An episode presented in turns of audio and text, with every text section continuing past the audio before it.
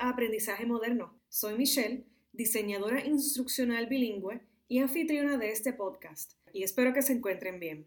En el episodio anterior hablamos de los siete principios del aprendizaje de los adultos. Discutimos que es esencial entender cómo los adultos aprenden para que puedas diseñar un buen curso y que de paso sea de éxito.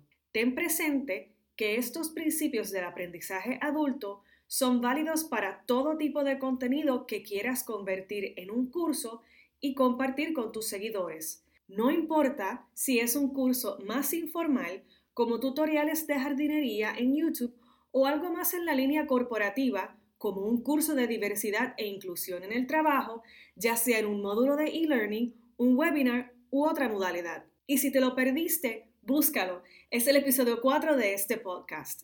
Antes de ir al tema de hoy, te aviso que esta es la primera parte de una serie de episodios en los que discutimos más a fondo el tema de este episodio. Ahora sí, vamos al tema de hoy. Quizá eres una corredora de bienes raíces o un realtor como se le conoce en inglés, que ha tenido en mente desarrollar un curso de un tema más complicado, por ejemplo, de cómo comprar una propiedad o un masterclass en bienes raíces para otras personas que aspiran a ser corredores de bienes raíces también. Puede que seas un diseñador gráfico que aspiras a tener tu curso en teoría de diseño gráfico en una plataforma como la que ofrece Jada o Udemy. A lo mejor en la empresa en la que trabajas, que puede ser de aviación, te encomendaron a actualizar los cursos de seguridad para el equipo técnico.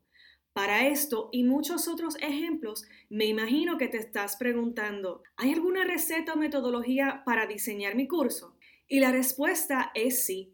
De hecho, hay varias recetas y se les conoce como metodologías de diseño instruccional. Y hay muchas y han evolucionado con los años, pero lo que tienen en común es que están enfocadas en cómo aprenden los adultos. Hoy te voy a hablar de una metodología diseñada por Adriana Caballero con el apoyo de Jada eLearning, que están en México y ofrecen una plataforma de desarrollo de cursos. Este método de diseño instruccional se le conoce como EXD o eLearning Experience Design por sus siglas en inglés y toma atributos de muchas otras escuelas de pensamiento y metodologías instruccionales. Te voy a incluir el enlace por si quieres conocer la historia de trasfondo.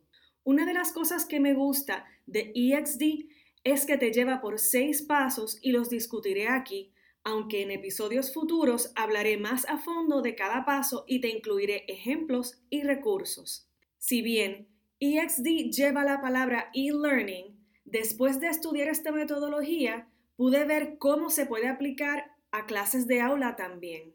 Lo bueno de pensar en diseñar tu curso usando el modelo de EXD es que cada etapa se realiza en orden, pero con un enfoque en la reflexión y la iteración o repetición en cada paso. Así que, en ese sentido, puedes mejorar y adaptar tu curso de manera continua, especialmente cuando quieres utilizar nuevas herramientas para ayudarte a convertir cursos que quizá antes de COVID se daban en un aula de clase, o sea, de manera sincrónica, a un curso online de manera asincrónica. ¿Ya ven cómo estamos usando el lenguaje de aprendizaje y desarrollo? Me encanta. Hablemos primero del primer paso, que en EXD se conoce como empatía. Antes de empezar a desarrollar cualquier contenido o estrategia de formación para un curso, debes analizar la situación actual de la audiencia. ¿Te acuerdas de la semana pasada en la que hablamos cómo aprenden los adultos? Pues fíjate, este es el primer paso, saber cómo aprende tu audiencia, como discutimos en la semana pasada, pero también saber otras características en cuanto a formación, lagunas de conocimiento y otra información que necesites que te va a ayudar a entender el perfil de tu audiencia o lo que se le conoce como el learner persona. El learner persona viene siendo una descripción general de cómo una persona promedio en tu audiencia se ve no necesariamente tiene que ir al detalle de, por ejemplo, lugar de procedencia, pero al menos describir cómo ese adulto se ve. Y de eso hablaré en el siguiente episodio. Esto del learner persona es precisamente lo que hacen los genios del marketing para diseñar campañas espectaculares. Ellos comienzan por estudiar su audiencia y la hacen parte integral de la historia de su campaña y la buena noticia es que tú puedes hacer lo mismo con tu curso para que tu audiencia quiera más de tu contenido o de ese curso. Y aquí te va mi primer pro tip de este episodio para que ya vayas pensando. Empieza a hacerte una serie de preguntas generales para comprender la situación actual de tu audiencia. Piensa que aquí es que practicas el elemento de empatía con tu audiencia. Y algunas preguntas que te puedes hacer son, ¿quiénes son mi audiencia? ¿Cuál es el objetivo de la capacitación? ¿Qué tipo de cambio de comportamiento deseo ver con el curso si es que es aplicable? Y finalmente, ¿ayudará realmente el curso a mi audiencia? Esto te va a ayudar enormemente a diseñar el curso que la audiencia se motive a tomar. Y si es uno de esos cursos obligatorios en el trabajo que tienes que diseñar, no te preocupes porque el mismo también va a ser efectivo si comienzas a pensar en ese learner persona. Piensa en este paso de empatía como un análisis de tu audiencia, donde vas a ver en dónde están, pero también incluye las metodologías de capacitación utilizadas en cursos anteriores. Te digo esto porque quizá eso haya afectado el desempeño de la audiencia o hasta la percepción de la audiencia ante ese curso. Te voy a ser honesta, este proceso te puede tomar días o hasta semanas, dependiendo de la complejidad del curso y los objetivos. Así que no te frustres si sientes que estás invirtiendo muchas energías en este paso. De hecho, este es el paso más crucial de este proceso y tu curso puede ser un éxito o fracasar dependiendo del esfuerzo que le dediques a este análisis. Este paso de empatía te sirve como guía a la hora de diseñar de lleno el curso. Es excelente porque documentas las necesidades de tu audiencia y además te sirve de evidencia. Una vez hecho esto, puedes entonces generar un plan de capacitación o un plan de adestramiento o de curso. Así que vamos al siguiente paso. El primer paso fue empatía. Ahora, el segundo paso se le conoce como definición. Y aquí te preguntas o defines qué es lo que mi audiencia tiene que hacer al final de mi curso para cumplir con el cambio de conducta o acciones necesarias. No importa de lo que sea. Por ejemplo, puede ser un curso de maquillaje que quieras hacer, o puede ser un curso de conversaciones difíciles, o por ejemplo, incluso utilizar software como Camtasia para la edición de videos. Cuando te contestas esta pregunta, entonces ya vas adentrándote en la temática y los objetivos del curso. Para explicarte de manera sencilla, los objetivos de tu curso deben ser accionables en este segundo paso. Eso significa que el alumno o participante debe poder hacer algo como reconocer, analizar, articular, entre otros verbos, y hay varios niveles de objetivos en los que puedes desarrollar y de eso hablamos la semana que viene porque es un tema muy interesante, pero algo largo. Eso sí, también te voy a compartir herramientas, así que sigamos por ahora.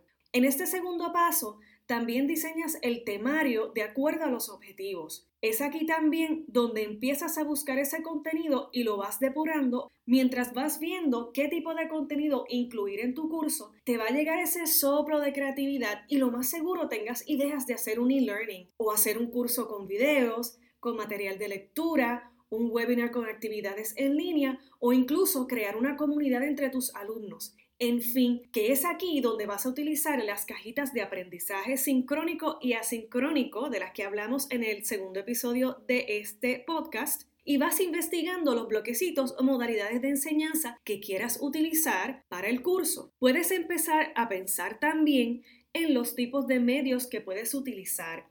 Por ejemplo, videos, animaciones, webinars, etc. Claro, de acuerdo a tu audiencia. Aprovecha y apunta todas esas ideas también. De nuevo, como siempre te digo, ten en mente tu audiencia y los objetivos del curso. Ya cuando estás en la etapa creativa, ya vas viendo el tercer paso, que en EXD se le conoce como seleccionar o selección. Y aquí, como dice el nombre, vas seleccionando la estrategia de enseñanza del curso, los métodos de entrega, la estructura del mismo, la duración, tecnologías y soporte técnico, costos asociados tanto para ti como la empresa o el participante y demás, dependiendo del caso, por supuesto. Aquí también hay tela para cortar, siguiendo con el paso de selección y si decidiste que el mejor método para desarrollar el curso es mediante un e-learning, El siguiente paso entonces es crear un guion gráfico o un storyboard de tu curso, que es una herramienta visual que te ayudará a ver cómo tu curso fluye. De eso te prometo que haré un episodio, pero ten en mente que habemos profesionales, yo incluida, que nos dedicamos al diseño instruccional y estamos dispuestos a ayudarte con la parte técnica para que hagas un curso atractivo y efectivo.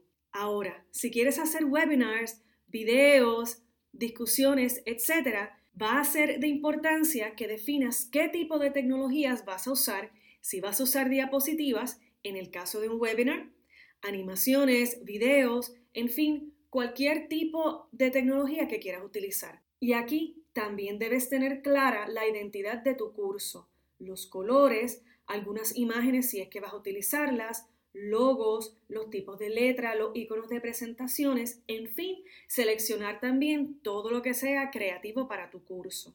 Voy a hablarte de tecnología y cositas chéveres en los próximos episodios, porque este tema es muy bueno también, pero quiero que sepas de los seis pasos generales de EXD primero, que de por cierto ya discutimos tres, que son empatía, seguido por definición, y ahora pasamos por selección. Ya que depuraste y diseñaste el curso, de acuerdo a la audiencia, los objetivos, el temario y seleccionaste modalidades, ahora pasamos al cuarto paso de EXD, que es crear o creación, y este es uno de mis favoritos. Si estás haciendo un e-learning y ya tienes un prototipo, fantástico, se puede trabajar sobre eso y hasta servir de guion gráfico o de storyboard. Si no tienes prototipo, es aquí que se desarrolla o se montan las piezas del curso de e-learning a partir de ese storyboard o temario. De nuevo, hay muchas herramientas de desarrollo que son muy fáciles de usar y en varios episodios de tecnología estaré revisando unos cuantos con mi opinión honesta, así que espéralo. Si estás utilizando otros métodos de enseñanza, como por ejemplo presentaciones o webinars, es aquí donde se hacen las diapositivas, los videos, las animaciones, en fin, las actividades que el curso necesite. Esta fase de creación es una bien dinámica y creativa. De nuevo, consulta a un profesional en diseño instruccional si tienes dudas o necesitas ideas, así como para desarrollar tu curso. Para eso estamos. Bien, ya que se diseñó el curso, tienes que asegurarte de que se ve bien, pero más importante, que todas sus partes funcionan. Una vez hecho esto, es hora de pasar a la quinta fase de EXD que se conoce como lanzar. Aquí es donde el alumno toma el curso, ya sea webinar, e-learning u otra modalidad. Recuerda que las decisiones que se toman en la fase de definición y de selección de EXD influirán cómo se lleva a cabo realmente ese curso. En el caso de e-learning en una empresa, estos cursos se cargan en un LMS, que se le dice en inglés como Learning Management System o sistema de gestión de aprendizaje que la empresa misma por lo general tiene y se configuran las opciones de entrega. Por ejemplo, quiénes están inscritos, cuánto tiempo se le da al alumno para completar ese curso, las calificaciones aprobadas para las evaluaciones y recopilación de comentarios, entre otros. En ese sentido, la entrega, el seguimiento y los informes, que son bien importantes, todos son manejados por el LMS o el sistema de gestión de aprendizaje. Si, por ejemplo, tu curso de e-learning u otra modalidad es independiente, entonces tienes que seleccionar tú mismo el sistema que vas a utilizar y ver costos, que también te hablaré de eso en detalle. De nuevo, alguien como yo, un diseñador instruccional, te puede ayudar, pero si te quieres aventurar, te mencionaré varias alternativas a varios costos también. Te voy a dar otro pro tip. Una de las mejores formas para prevenir cualquier problema en la fase de lanzamiento es realizar un piloto de un curso antes de dar rienda suelta al contenido a todo el grupo, a toda tu audiencia. Así, tienes feedback o retroalimentación inicial del curso y lo puedes mejorar. Ahora, Llegamos a la última etapa de EXD, que es medir. Si bien el objetivo principal de EXD es proporcionar un método estructurado para crear programas de formación o cursos, es también un modelo poderoso para mejorar la forma en la que se crean las iteraciones o versiones futuras. ¿Y en qué consiste este paso de medición? Bien, consiste en el seguimiento, monitoreo y análisis del desempeño de los usuarios, o sea, los que atienden tu curso, Hay un monitoreo, mantenimiento y análisis del desempeño de sistemas y los recursos digitales como por ejemplo videos o animaciones que se utilicen. Va a haber encuestas cuantitativas y cualitativas a usuarios y se da una evaluación general de la estrategia de e-learning o del curso en general. También va a haber un análisis de resultados de métricas del curso en general, pero también del negocio de la empresa y va a haber una definición de acciones claves para la mejora continua del curso. En otras palabras, en esta etapa de medición es donde tú vas a ver si verdaderamente tu curso fue efectivo, si a la gente le gustó tu curso, si la gente quizá quiere tomar más de ese curso o si puede haber alguna mejoría para tu curso también. Y esto es EXD o E-Learning Experience Design, creado por Adriana Caballero con el apoyo de Jada eLearning, que como dije anteriormente, me parece una muy buena metodología a seguir para crear cursos, ya sea de e-learning u otras modalidades. Lo bueno de este sistema es que, y cito la página de EXD que les voy a compartir, el proceso iterativo del modelo EXD, a diferencia de otros procesos cíclicos, no cierra con la fase inicial, que en este caso es la de empatizar sino que la siguiente iteración comienza desde la fase que sea necesaria dependiendo del análisis y resultados obtenidos en la fase de medición. Quiere decir, puede ser que se requiera saltar directamente a la fase de selección de tecnología para mejorar algún aspecto muy puntual de formato que esté afectando la experiencia del usuario, sin la necesidad de pasar por la fase de definición. De esta manera, el proceso iterativo es mucho más eficiente, por un lado, permite reducir tiempos y costos relacionados con la creación de una siguiente versión del curso y por el otro, mantiene la motivación al interior del equipo de trabajo de la empresa o la organización al generar un sentido de progreso en el diseño y desarrollo con las iteraciones subsecuentes. Así, se da espacio y tiempo para la obtención de datos, que es bien importante, y por tanto de evidencias que justifiquen las acciones de mejora continua para ese curso. Un dato bien importante que quiero que te lleves también, si tú te crees que tu curso, por ejemplo, es muy sencillo, no temas en consultar a alguno de nosotros o seguir escuchando este podcast para que aprendas a desarrollar tu curso. Incluso te invito a que sigas esta metodología de EXD. Compartir de manera efectiva tu contenido y conocimientos te va a ayudar a crecer. Piensa que esto es parte de tu marca o branding y definitivamente te diferenciarás de los demás si usas un modelo sistemático para crear tu curso. Por ejemplo, puede que hayas empezado haciendo tutorials en YouTube de lo que sea y tus seguidores aumentan en número, o sea que tu marca empieza a crecer y quieres desarrollar un masterclass. En ese sentido, este proceso de EXD te ayuda no solamente a monetizar tu conocimiento, sino que vas a ser bien exitoso o exitosa porque creaste un curso de calidad. Ya a modo de repaso, hoy discutimos los pasos de EXD o E-Learning Experience Design, que es una metodología muy muy buena que nos ayuda a desarrollar cursos de calidad. Comenzamos con la fase de empatía, seguida por la de definición, luego la de selección de tecnologías, para entonces crear nuestro curso, continuar con su lanzamiento y luego medirlo o evaluarlo. Y hasta aquí llegó este episodio de Aprendizaje Moderno, mis amigas y amigos. Nos escuchamos la próxima semana. Recuerden seguirme en Instagram como at mbonkowski, que se deletrea M-B-O-N-K-O-S-K-Y. Cuídense mucho y sigamos aprendiendo.